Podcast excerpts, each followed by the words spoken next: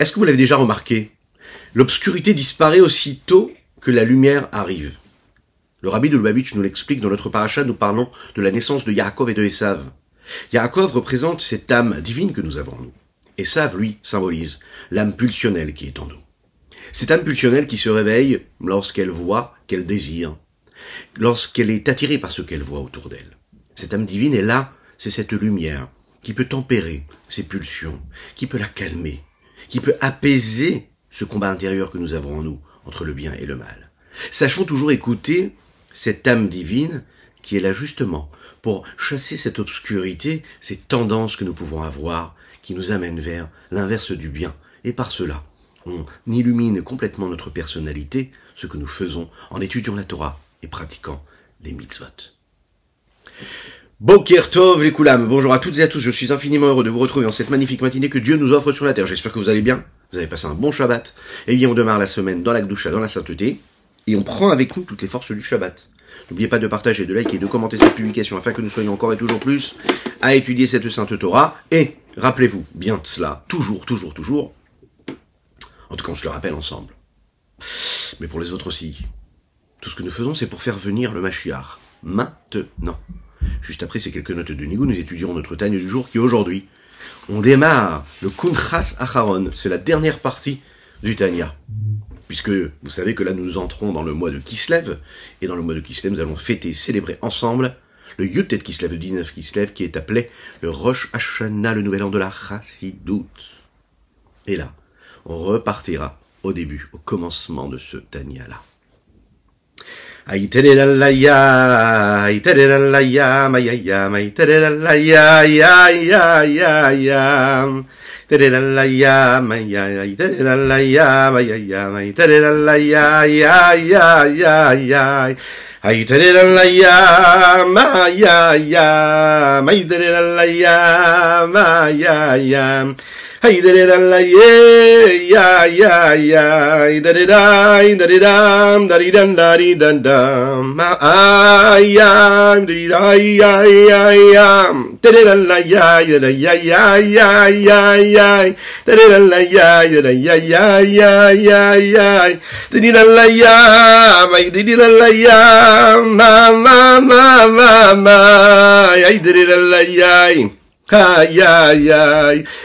Aïe, t'es l'allaïa, maïaïaïa, maïaïaïa, maïaïaïaï.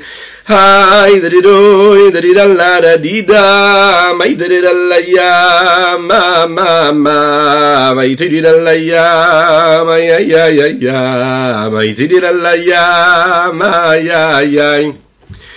T'es l'ido, t'es l'ido, ma, ma. Aujourd'hui nous débarrons le premier siman, le siman Aleph de du contrat Sacharon. Nous étudions bien sûr pour la réfoua chez de Avraham Nissim Ben Sultana. Nous étudions pour la réfoua chez de ce petit enfant qui s'appelle Elia Yaakov Nissim Ben Yehoshevar Yela. Ainsi que pour Shlomodre Ben Solika, les Nishmat.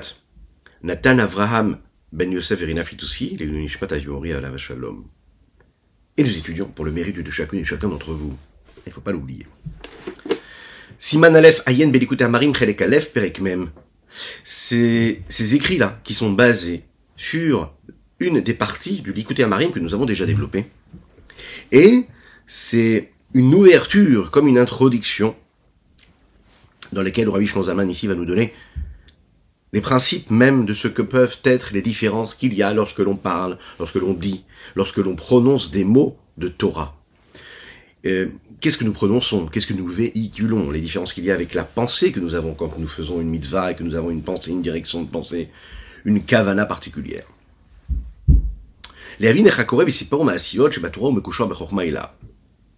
Ah, il y a une différence quand on étudie la Torah, qu'il y a un sujet particulier que nous étudions, que nous abordons, par exemple. Et parfois, on va étudier un texte qui correspond plus à une histoire qu'on nous raconte. Alors comment est-ce qu'on doit interpréter cela? Comment est-ce qu'on doit prendre cela? Quelle place nous devons donner à l'histoire? Aux noms qui sont relatés dans la Torah. Quelle différence qu'il y a? Est-ce que ça va chercher quelque chose d'aussi puissant que quand on nous donne des recommandations, des commandements dans la pratique de la Torah et des mitzvot? Est-ce que c'est pareil? Est-ce que c'est différent? Comprendre comment celui qui lit des histoires dans la Torah C'est une description ici qui en réalité fait référence à toutes ces notions-là, qui sont autres que, comme nous l'avons dit, des enseignements concrets. Comment cela peut être relié et attaché à ce que nous appelons la Chormaïla. Qu'est-ce que c'est la Chormaïla C'est la sagesse suprême, supérieure de Dieu. Celle que Dieu a tout au-dessus de tout, celle qui précède tout, le suprême, le supérieur. Et on va le voir, en fait, ça a des conséquences sur ce que nous appelons le modèle de l'homme qu'il y a dans les mondes supérieurs.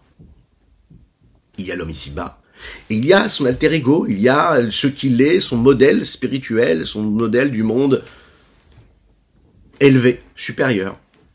Et en fait, nos agissements ici-bas ont des conséquences dans ces mondes parallèles à nous. Quand nous disons en haut, vous l'avez compris, on l'a déjà expliqué ensemble, ben nous parlons en fait de ce qui nous entoure. Hein.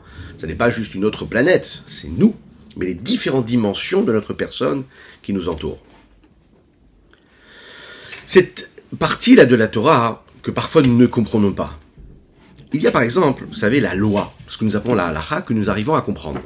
J'ai étudié un texte, on me dit il faut faire comme ça ou comme ça, on me dit comment il faut agir. Parfois je peux le comprendre. Parfois je ne comprends pas la raison, mais je comprends comment est-ce que je dois, je, dois, je dois agir. Et donc je comprends que la fonction de la halakha que je viens d'étudier, elle est là pour me dire comment est-ce qu'il faut que j'agisse. Il y a un lien direct entre l'intelligence supérieure suprême qui se trouve dans ce que j'étudie et ce que je suis en train de faire moi-même ensuite, en accomplissant cette halakha.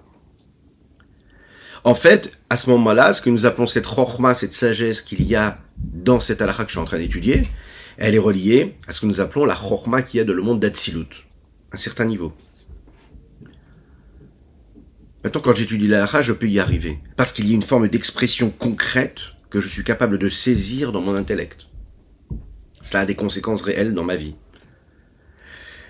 Alors que quand je lis une histoire qui nous est racontée dans la Torah, c'est juste une histoire, et il n'y a pas de quoi saisir et donner un impact et une influence concrète, pragmatique, dans ma vie concrète.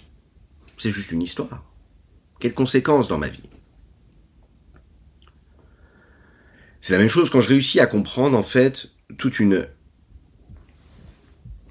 une construction superficielle et extérieure qui dépasse ma vie concrète. comment, comment, comment est-ce que je vais imaginer la connexion et vivre la connexion qu'il va y avoir avec la sagesse supérieure quand ça n'a pas de conséquences réelles, concrètes, physiques, matérielles?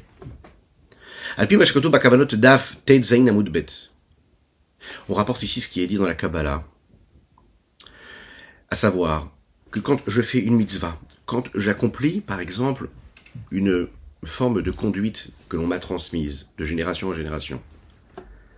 Quand je fais une bénédiction, quand je fais la tefila, il y a en fait dans chaque élément, c'est ce que nous dit le Sefer Kavanot, une kavana particulière que je dois avoir. Une attention, une concentration. Prenons un exemple.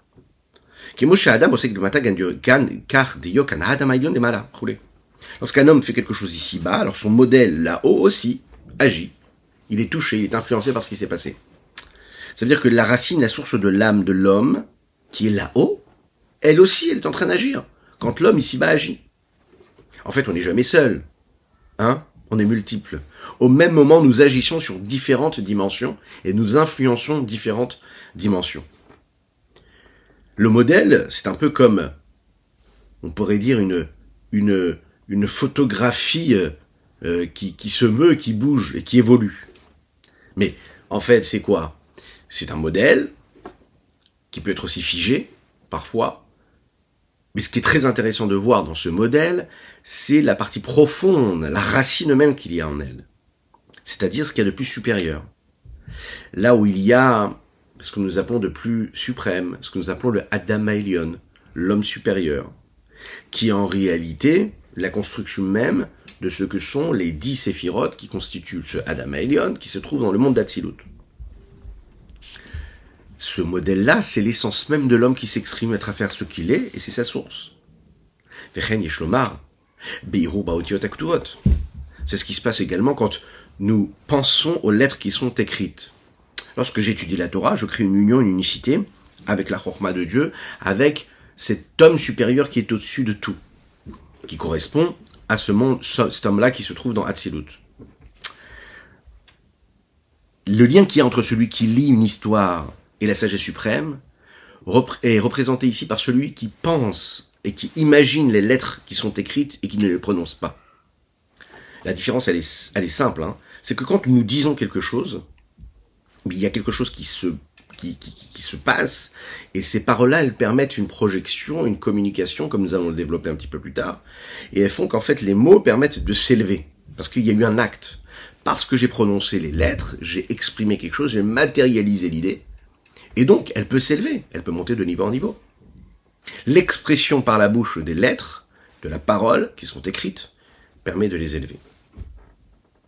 En fait, les lettres créent des mots, les mots créent une idée, et cette création-là, c'est une forme de création réelle, une entité qui s'élève. Alors que quand je pense, alors je suis relié avec quelque chose, mais ce qu'il y a, ce avec quoi je suis relié, c'est quelque chose que j'ai moins matérialisé, quelque chose qui est beaucoup plus euh, abstrait, qui a pris beaucoup moins forme. Les les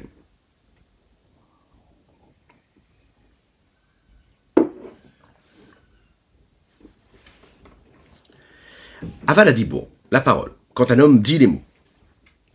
Yeshlomar Debokav et Salek la Hatzilut Mamash, il faut savoir qu'à ce moment-là, il réussit à percer et à élever vers Hatzilut véritablement ce qu'il a dit. Lorsqu'il pense lorsqu'il raconte une histoire, par exemple, qu'il y a dans la Torah, ça reste quelque chose de beaucoup plus profond. C'est mon âme qui s'exprime. Il n'y a rien qui montre et qui passe de niveau en niveau. Et même lorsqu'elle euh, arrive jusqu'à cet homme-là supérieur que nous avons appelé le Diokan, ce modèle de l'homme supérieur, ça ne va pas plus haut. Le lien qui est rappelé ici et qui parle de la Chorma supérieure, ce que nous appelons la Chorma Eleona, n'est pas vécu, n'est pas reconnaissable dans cette âme-là ici-bas, qu'il y a dans le corps, qu'il y a dans le monde de l'action, le monde d'Assia. Seulement uniquement dans ce qui se passe là-haut alors que la parole, elle, réussit à percer et transcender les différents mondes, toutes les limites de l'âme, toutes les limites de ce monde matériel dans lequel nous vivons, et elle réussit à passer et à s'élever de ce monde matériel dans lequel nous vivons, pour aller et monter jusqu'au monde supérieur, c'est-à-dire vers le divin.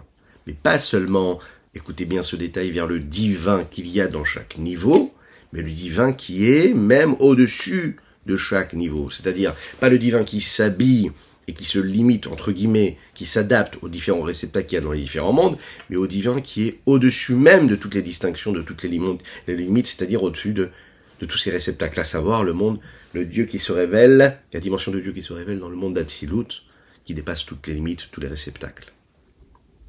Les Chaim, les Chaim. pour bien comprendre ça, on peut développer un petit peu plus en se rappelant ce que le Rabbi Zalman nous a dit dans le chapitre 40.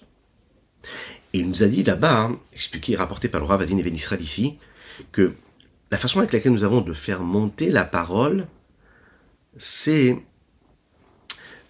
grâce et à travers la kavana que nous avons. Et cette kavana, l'intention que nous avons, elle dépend de deux choses. Elle dépend de l'amour que nous éprouvons et de la crainte que nous éprouvons. En fait, l'amour et la crainte, c'est considéré comme ses ailes. Et quand les ailes sont en bonne position, eh bien, l'oiseau peut voler comme il faut. Faut qu'il y ait de l'amour, il faut qu'il y ait de la crainte. Prenons un exemple.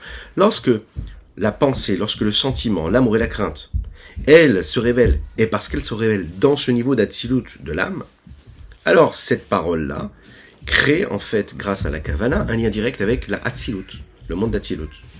Comme on va expliquer un petit peu plus tard, à savoir que quand la kavana que j'ai, que ce soit dans l'amour ou dans la crainte, elle est juste intellectuelle, eh bien ça va permettre à la parole de monter jusqu'au monde, de Bria, lorsque cette kavana, lorsque cette sensation que j'ai, lorsque cette concentration que j'ai quand je fais ce que je suis en train de faire, ou dire ce que je suis en train de dire, quelque chose de naturel, de réel, mais de profond, alors je réussis à l'élever jusqu'au monde de Yetzira.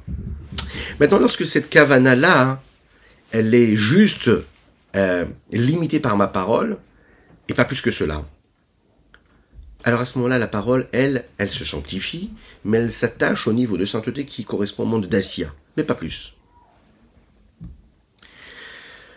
Dans les mots, si la crainte et l'amour que j'ai à ce moment-là est juste intellectuel, alors à ce moment, ça, ça va s'arrêter au monde de Bria dans les mots. Olitsira, cet amour et cette crainte naturelle que je vais avoir, elles permettent d'élever et de faire monter la parole que je suis en train de prononcer au monde du Yetzira. Mikra, Salek Meolamazel et Dacia. Maintenant, quand je dis les mots qui correspondent à la lecture d'un texte qui vient du Tanakh, d'accord, je dis des mots de la Torah Shbirtav qui est écrite. Alors je les élève, réellement je les élève. Je les élève au monde de Asiya. À quel niveau du monde Asiya Aux dix séphirotes qui se trouvent dans le monde Asiya. Et c'est ça qui est aussi particulier dans l'étude de la Torah qui est écrite par rapport à la Torah Wal. C'est la prononciation des lettres. C'est la raison pour laquelle c'est très important de dire les mots. La kavana que j'ai dans mon âme, que ce soit une kavana d'amour ou de crainte de Dieu, à ce moment-là, en fait, elle ne change pas et n'altère pas les mots que je suis en train de prononcer. Je ai dit quelque chose, je l'ai prononcé comme il fallait. Eh bien, j'ai cette mitzvah-là d'avoir réussi à permettre à ces dix séphirotes qui se trouvent dans le monde d'Asiya de se révéler, de prendre toute leur force. Alors a priori, on pourrait se poser la question, oui, mais si dans mon étude, j'ai pas éprouvé d'amour ou de crainte de Dieu, à ce moment-là, je n'ai pas d'aile. Et si je n'ai pas d'aile, je peux pas voler. Si je peux pas voler, je peux pas m'élever.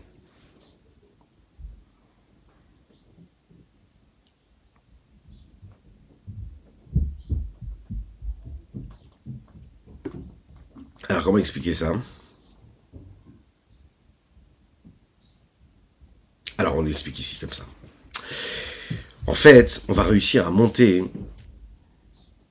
le principe même de cet acte-là que j'ai prononcé quand j'ai dit les mots, de ce mikra, de, ce tanar que je suis en train de lire, de cette Torah écrite que je suis en train d'étudier,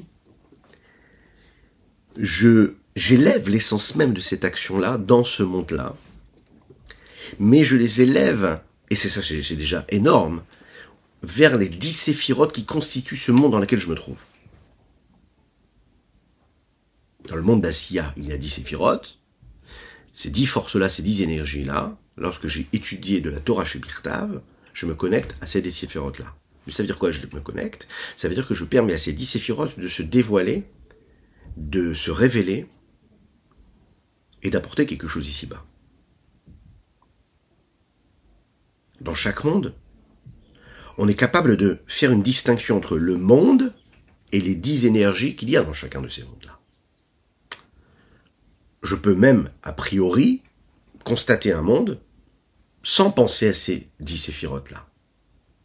Le monde, en fait, c'est un espace de temps, et d'espace d'ailleurs, dans lesquels il y a des créatures et les créatures qui s'y trouvent, comme par exemple, hein, chacune avec ses distinctions, le monde de Bria, ça va être les créatures de Bria, les mondes de Yitzira, les créatures de Yitzira, et ainsi de suite. Les dix séphirotes, ce sont des niveaux de divinité qui correspondent à chacun de ces mondes-là.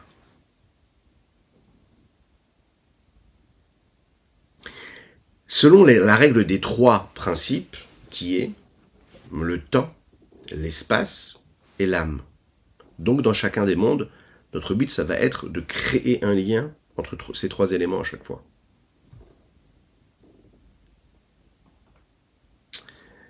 À chaque fois que je vais regarder, je vais constater, je vais avoir une expérience, je vais vivre quelque chose, je vais ressentir quelque chose dans chacun de ces mondes-là, en fonction de ce qu'il est.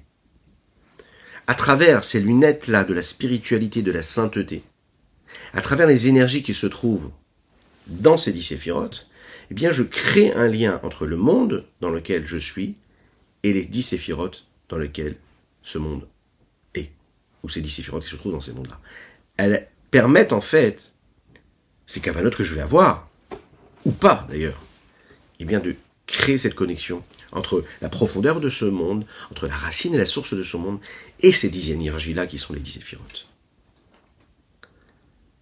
En fait, il y a ce monde-là, ce domaine, qui peut être considéré comme matériel même, et il y a cette dimension divine, et moi je crée un pont entre les deux.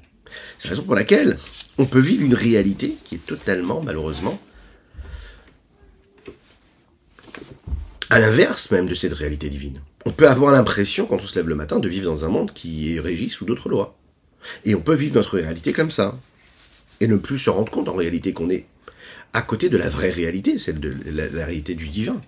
C'est la raison pour laquelle on a la chassidoute qui vient nous développer, nous dévoiler ce principe-là, et qui vient nous dire, non, sache que ta réalité, c'est pas celle que tu vois, c'est celle qui est autour de toi, celle que tu peux percevoir en allant chercher quelque chose au fond de toi, dans ton âme. Et les mots que tu vas prononcer sont capables de percer l'atmosphère, tout ce qui nous entoure, les différents firmaments qui nous séparent. Nous parlons d'un côté du matériel et du côté spirituel. Lorsqu'un homme parle, par exemple, eh bien, il est en train de sortir de son monde-là et il entre dans le monde de l'autre. Il partage avec l'autre. Il avait son monde intérieur et profond personnel, puis il est entré dans le monde de l'autre, vers l'extérieur. Il exprime quelque chose, il crée un lien vers autrui. Les mots que nous prononçons nous permettent cela. Cette communication, elle existe aussi de manière spirituelle. Parce que je prononce les mots de la Torah ou de la Tefillah, même sans amour ou sans crainte intellectuelle ou naturelle, parce que je prononce, eh bien à ce moment-là, elles sortent de mon domaine privé particulier. Elles vont dans un autre domaine. Et là, spirituellement, elles, bien, elles vont s'élever, elles vont percer les différents cieux, les différents firmaments pour s'élever et monter le plus possible. C'est-à-dire vers la dimension divine qu'il y a dans le monde, dans laquelle elles sont prononcées, et auquel, le monde auquel correspondent les mots que je suis en train de prononcer. C'est la raison pour laquelle on avait développé aussi qu'il y a par exemple une partie de la Torah qui me permet d'étudier, je vais étudier la Mishnah, je vais étudier le Chumash, je vais étudier la Torah chez Birtav, la Torah chez Baal la Torah orale, je vais étudier la Torah Tassod, la Torah, euh, euh, tout ce qui est hum, la partie kabbalistique, ésotérique, racibutique. Et à chaque fois, ce que je vais étudier va permettre de révéler une dimension divine d'un monde en particulier.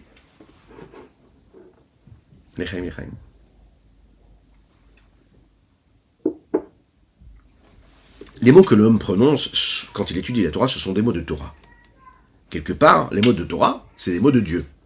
Lorsqu'un homme est en train de prononcer les mots de Dieu, lorsqu'il prononce ces mots-là, il prononce ces lettres-là, il permet l'unification de ces lettres-là avec les lettres que Dieu dit. Donc l'homme lui-même se connecte à Dieu rien que parce qu'il prononce les lettres et les mots de la Torah. C'est un petit peu comme nous l'avons dit, quand on est capable de créer un lien direct dans cette communication, vous avez deux personnes qui se rencontrent tous les jours, tous les matins, et ils se regardent comme ça, de biais. Ils se josent, ils se jugent même parfois. Ils se font même des mondes, d'accord? Ils ne se parlent pas. Et puis dès l'instant où on commence à parler, à communiquer, à sortir chacun de son, de son domaine, alors à ce moment-là, on réussit à créer ce lien. Et le lien, eh il nous permet de passer outre tous les films qu'on aurait pu se faire et tout le négatif qui pourrait être créé entre deux personnes.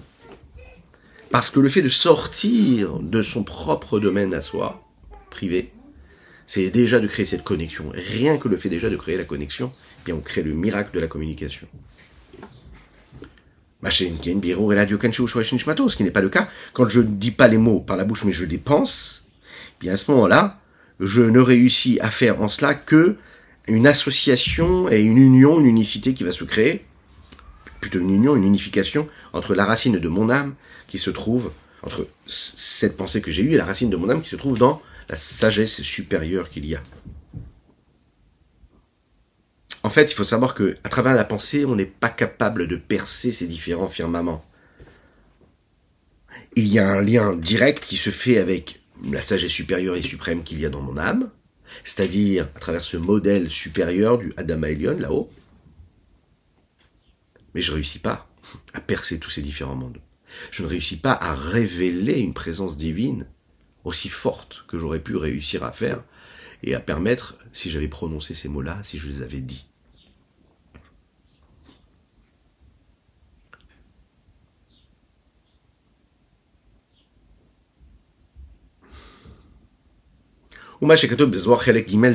ce qui est dit dans le Zohar. Page Kouf E troisième partie du Zohar,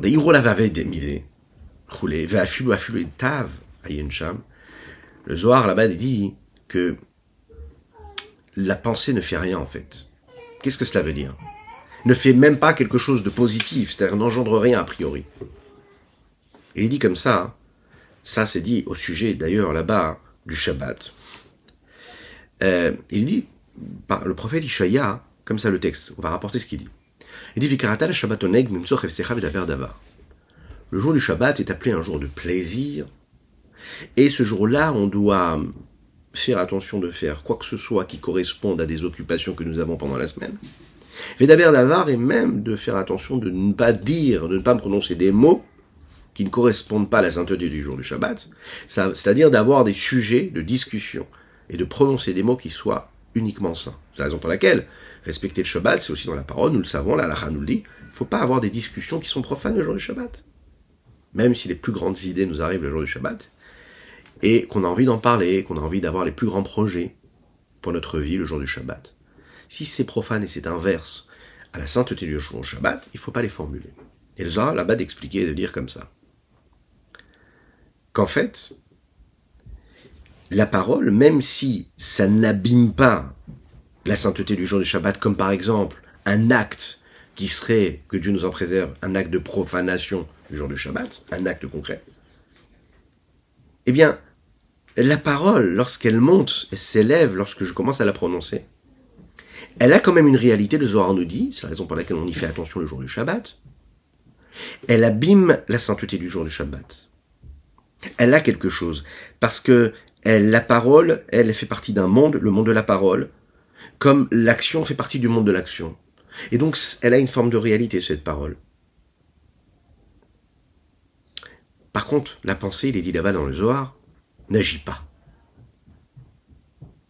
C'est la raison pour laquelle la pensée profane est permise le jour du Shabbat. Attention, hein, profane, sachons raison garder. Est-ce que ça veut dire que c'est positif? On va le voir, il est dit dans d'autres textes, qu'il est préférable même le jour du Shabbat de ne même pas avoir une pensée qui serait autre que celle de la sainteté du jour du Shabbat. Maintenant, ce qu'on voit ici, c'est quoi? Peut-être que du côté négatif, ça n'a pas d'impact d'avoir une mauvaise pensée. Mais de Morazakan ici en déduit que même positivement, ça n'a pas d'impact aussi. Si négativement ça n'a pas d'impact, positivement non plus. Ubdaf la Medalef Bet. Également dans cette page 31, à Bet, on comprend qu'en fait, la parole n'a pas d'impact. Et le, pardon, la pensée n'a pas d'impact. Il explique le Morazakan, il dit Yeshlomar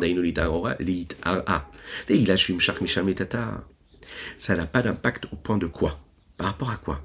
Par rapport au fait que je ne vais pas pouvoir réveiller quelque chose là-haut au point de réussir à le faire descendre juste avec une pensée. J'ai une pensée phénoménale. Je suis rentré dans une, dans une forme de, de, de, transe comme ça où je, me suis concentré rien qu'avec ma pensée. Le jour du Shabbat, mais c'est pas suffisant. Je ne vais pas réussir à ramener ici-bas, dans ce monde-là, une énergie divine, une lumière divine, comme j'aurais pu le faire avec des paroles de Torah ou en lisant des Teilim. Rak Machashavato Nishara la pensée, elle va rester là-bas. Et elle n'attire rien en en retour ici-bas. Et on sait que tout le mouvement du juif ici-bas sur terre, de ce qu'il a à accomplir ici-bas dans ce monde, c'est le retour, c'est le chauve, c'est-à-dire le chauve. C'est-à-dire tout ce que je suis capable d'attirer vers moi, qui était là-haut, mais c'est de l'attirer, c'est pas de rester là-haut. C'est de faire que ce monde qui est obscur soit encore plus éclairé.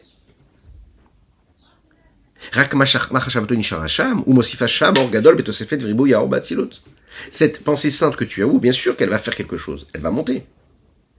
Mais comme il n'y a rien de physique et de matériel qui puisse la saisir, et donc la retenir, eh bien, elle ne peut pas influencer quelque chose de physique. Donc, bien sûr qu'elle va agir là-haut, qu'elle va engendrer beaucoup de lumière, mais ça va rester dans le monde d'Atsilut. Euh, pardon, la force de la, pensée de s'élever là-haut, elle va s'élever, elle va toucher la sagesse supérieure qu'il y a dans le monde. Quand elle va monter, elle va monter avec ce qu'elle a de plus élevé, mais pas avec ce qu'elle a de plus bas, c'est-à-dire ce qu'elle a et qui la relie vers le bas. S'il y avait une parole qui avait matérialisé cette pensée qu'il avait eue, s'il avait agi et qu'il avait matérialisé avec un acte la pensée qu'il avait eue, eh bien, il aurait pu créer l'essentiel de la mission d'un homme sur Terre, à savoir Shikar et Mahala. Il aurait pu créer cette union-là supérieure suprême qui essentiellement se passe là-haut, mais qui ont pour conséquence, Rakaperot Baolamazé, les fruits, ce que cela engendre, à savoir le bénéfice de tout ça, c'est ici-bas qui se joue.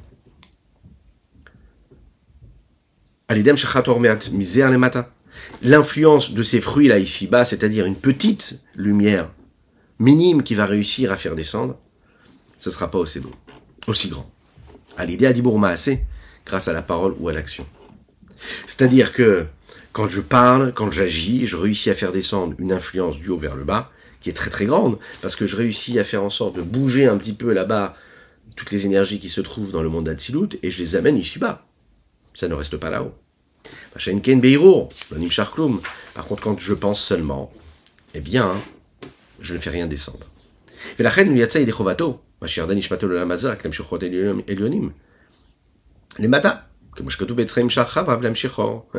Bah, c'est la raison pour laquelle un homme qui pense seulement, eh ben, il n'est pas quitte de l'étude de la Torah.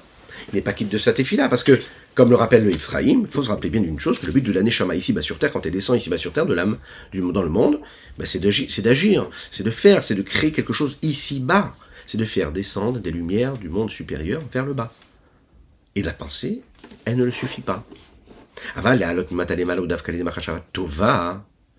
même temps, on sait que pour faire, là maintenant, l'inverse, non pas faire descendre quelque chose qui était là-haut, mais pour élever quelque chose qui est en bas, là, à ce moment-là, ça va être le mouvement inverse. On a besoin à ce moment-là d'une bonne pensée, à l'inverse de l'action, de la parole.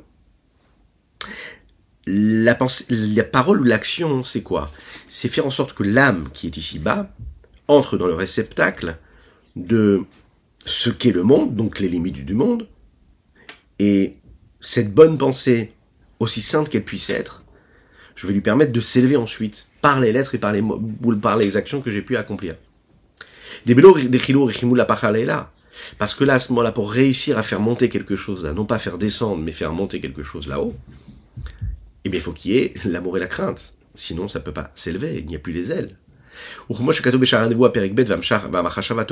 Comme il est dit là-bas, dans le Sha'ar Anevoa, ce texte fondamental de, de la Kabbalah. La bonne pensée et son impact. Katouf, et ce qui est dit, Katav, et ce qu'il a écrit le Zohar un peu plus haut des Vakarekin, que la parole, dire des mots de Torah, ça perce tous les différents firmaments et ça l'élève, ça la fait passer de ce monde-là au monde d'en haut. A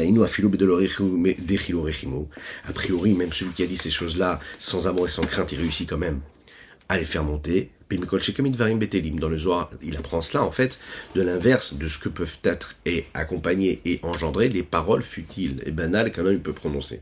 À savoir quoi hein? Que si un homme dit des paroles futiles, par exemple, profanes le jour du Shabbat, c'est-à-dire que qui n'ont pas une intention euh, première d'être dites pour Dieu, les Shem Shamaim, euh, elles n'ont pas de sainteté, ces paroles-là, eh bien, elles peuvent impacter et influencer quelque part le jour du Shabbat. Donc a priori, c'est ce qu'on dit ici à plus forte raison, des paroles saintes qu'un homme il est capable de dire, même s'il n'a pas la bonne kavana, qu'elle monte et qu'elle s'élève là-haut? Il dit ici comme ça dans les parenthèses, midat tova meruba. Il explique comme ça ici, il précise, il dit quand même, l'expression ici de midat tova meruba fait référence à la mida d'Akadosh ou à la vertu, trait de caractère du divin. C'est-à-dire sa façon avec laquelle il donne, il influence, il donne à l'homme. En fait, cette belle vertu que Dieu a va avec l'intention qu'il a quand il crée le monde. Qu'est-ce qu'il y a de si particulier? Quand tu crées, tu es déjà dans un don. C'est-à-dire que tu es en train de partager, tu es en train de créer quelque chose. Cette influence-là de bonté, le fait de créer pour justement faire en sorte qu'il y ait ensuite une, une continuité dans cette création que tu as pu opérer, que tu as pu mettre en route, c'est ce qui va permettre de donner aussi l'idée de ce qu'est le don et le partage, l'influence, la création, ce qui donne la vitalité. Ça, c'est ce que nous appelons le chesed, le fait de créer, de donner, de partager. L'inverse, par contre, la vertu de punition, la vertu de négatif, qui peut y avoir aussi dans la vie de l'homme, que Dieu nous en préserve, qui est en fait, ou dans le monde en général, qui est une forme de mesure et de traits de caractère et de, et de vertu, de limite. On cache, on voile, puisqu'elle va à l'inverse des forces de la création, parce qu'elle est là pour bloquer. La création, c'est faire naître, c'est créer, c'est faire jaillir. Et l'inverse, la destruction, ben, c'est justement, comme son nom l'indique, fermer, voiler, cacher, obscurcir, c'est stopper, c'est limiter l'influence.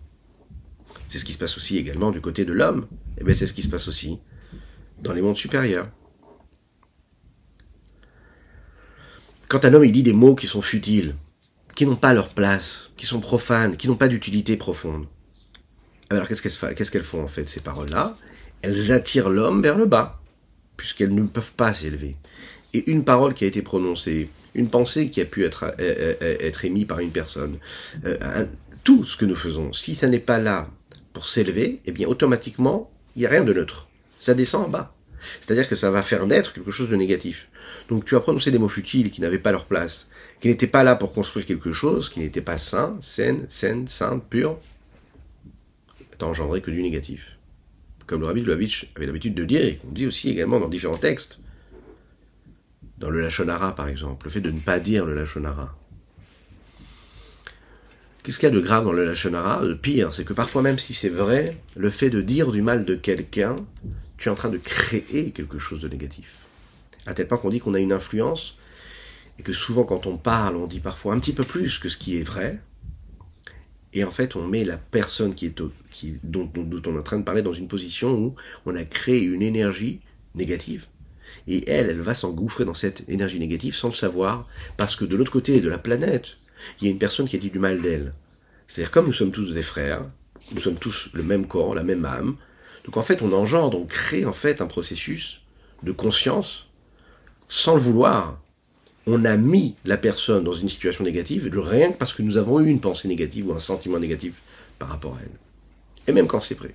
C'est la raison pour laquelle il faut faire attention de jamais, enfin, dire du mal, faire attention de, de vraiment se concentrer sur le positif. Vous allez me dire, oui, mais c'est banal ces mots-là que tu es en train de nous dire. La réalité, c'est que c'est banal, mais c'est ce qui fait toute la différence. C'est ça le véritable travail. Même quand c'est vrai qu'on se dit, mais il faut absolument que je le dise, il s'est passé ça, ou il s'est passé ça, ou bien on a dit ça, ou on a dit ça. Le fait de faire abstraction de ça, de ne même pas en parler, eh bien ça dévitalise, ça retire de la vitalité. Uniquement du positif, eh bien ça engendre du positif. Ta parole, en fait, elle est où? Kdosha, elle est sainte, elle crie, elle génère quelque chose dans les mondes supérieurs. Et si on est toujours conscient de cela, notre vie est différente. Conscient que chaque parole que nous prononçons, elle a un impact sur les différents mondes qui nous entourent. Donc, quand je suis en train de prononcer un mot ici bas, eh bien, l'homme supérieur qui est tout en haut, le modèle, qui est tout près de Dieu, qui est détaché de la matérialité, de la grossièreté, de tout ce qu'il y a de négatif en nous. Alors, je réussis à le rendre saint, j'ai dit que du positif, j'ai engendré que du positif. J'ai eu même une pensée qui était positive, j'ai engendré que du positif. J'ai dit un mot, ou bien j'ai exposé une situation qui est négative, eh bien j'ai fait descendre ici bas des énergies qui sont négatives. Même si c'était pour expliquer comment cette personne a mal agi. J'avais besoin de parler, j'avais besoin d'extérioriser. non, pas du tout. Au moment où tu extériorises, tu es en train de donner de la force au négatif. Donc ne dis pas de négatif. Même si c'est quelque chose qui est réel. Parce que le négatif n'engendre jamais de positif. Le négatif engendre que du négatif, que Dieu nous en préserve. Donc il ne faut pas, en parler. Parce que tu crées quelque chose quand tu parles. Tu parles que de positif. Il dit ici, maintenant une personne comme ça, qui dit des mots, et qui n'a pas d'amour, qui n'a pas de crainte, a priori, comment ça va s'élever, comment ça va monter? Il dit en fait, nous parlons ici des firmaments, cette élévation, là, cette évolution dont parle Zohar, parle des Reki'in. Et qu'est-ce que c'est ces Reki'in? Il dit c'est Dafkash en Echalot Vabatim, ce sont des mondes, en fait, uniquement superficiels extérieurs. On s'entend quand on veut dire ça. Ce sont des palais, ce sont des demeures, qui sont extérieurs dans lesquels se trouve l'homme, Vélo mais pas le corps de l'homme supérieur dans lequel lui se trouve cette pensée ou cette parole qui a été prononcée. Donc cet homme supérieur-là se trouve dans ses demeures, il se trouve dans ses palais. Les palais et les, demeures, eux, ne sont pas impactés parce qu'il n'y a pas eu cette avavira, cet amour et cette crainte. Mais l'homme supérieur, lui, profondément, a été touché. Et, et à plus forte raison dans les différentes dimensions de l'âme qui sont Nefesh, Ruach, Neshama, qui se trouvent dans le corps de l'homme à Elion. Il y a le corps de cet homme supérieur. Dans ce corps de cet homme supérieur, il y a ce que nous appelons les différentes forces. Nous, en avons parlé au début du cours. Les Esser Séphiroth, les dix Séphiroth, les dix énergies. Dans ces dix énergies, il y a une lumière. Cette lumière qui est dans les dix Séphiroth, qui correspond aux différents niveaux de l'âme, à savoir Nefesh, Ruach, Shama, cette lumière qui est dans le réceptacle, que ce soit, qui est là, on va le dire, comme l'âme qui est dans le corps, et comme l'âme, dans cette âme-là, il y a différents niveaux dans lesquels il y a ces différents niveaux, à savoir Nefesh, Ruach, Shama, et bien la même chose, la lumière qui se trouve dans le réceptacle et dans les dix séphirotes qu'il y a, il y a cet impact, il y a cette influence qui est créée. Et si dans le corps on peut voir que la parole et l'action, oui, il n'y a pas d'élévation en elle, ni dans le corps, ni dans la parole, ni dans l'action. Seulement si j'ai eu de l'amour et de la crainte, à plus forte raison que je ne suis pas en mesure de les élever jusqu'à la dimension de Nefesh, Roi, Ronchama qu'il y a dans cet, dans cet homme supérieur. Même dans l'homme de Asiya, qui est le monde le plus pragmatique, le plus matérialiste qu'il puisse y avoir, qui correspond aux dix forces de ces lumières qui sont déjà dans des réceptacles, puisque le monde de l'action, c'est un monde de réceptacles de limites, et les lumières qu'il y a dans ce monde-là sont des, des, lumières qui correspondent aux réceptacles de limites. Et pour conclure, c'est ce qui est dit dans le Zohar, dans les tikkunim du Zohar, que quoi? Que sans l'amour et sans la crainte, je ne peux pas élever, je ne peux pas la présenter et l'élever, la faire tenir devant Dieu. L'ifne Hashem Davka, c'est-à-dire le passage, le transfert de ces mondes-là qui sont des mondes supérieurs vers les dix séphirotes, même du monde de Asiya dans lequel nous nous trouvons, c'est un passage, un transfert qui se fait de l'extérieur vers l'intérieur, de l'extériorité vers la profondeur. Du rapport que nous avons vers Akadosh Baruch tel qu'il est créateur et qu'il fait avec ce qu'il est réellement lui. L'amour et la crainte nous permet d'atteindre le plus haut des niveaux. Que Dieu fasse que nous puissions vivre une semaine pleine de joie et d'intensité saine et sainte, qu'on puisse, Bezrat Hashem, faire en sorte que toutes nos paroles, nos actions, nos pensées puissent être dirigées vers Dieu, vers la sainteté, qu'il vous bénisse et qu'il vous protège dans tous les domaines matériels et spirituels à l'infini. À bientôt.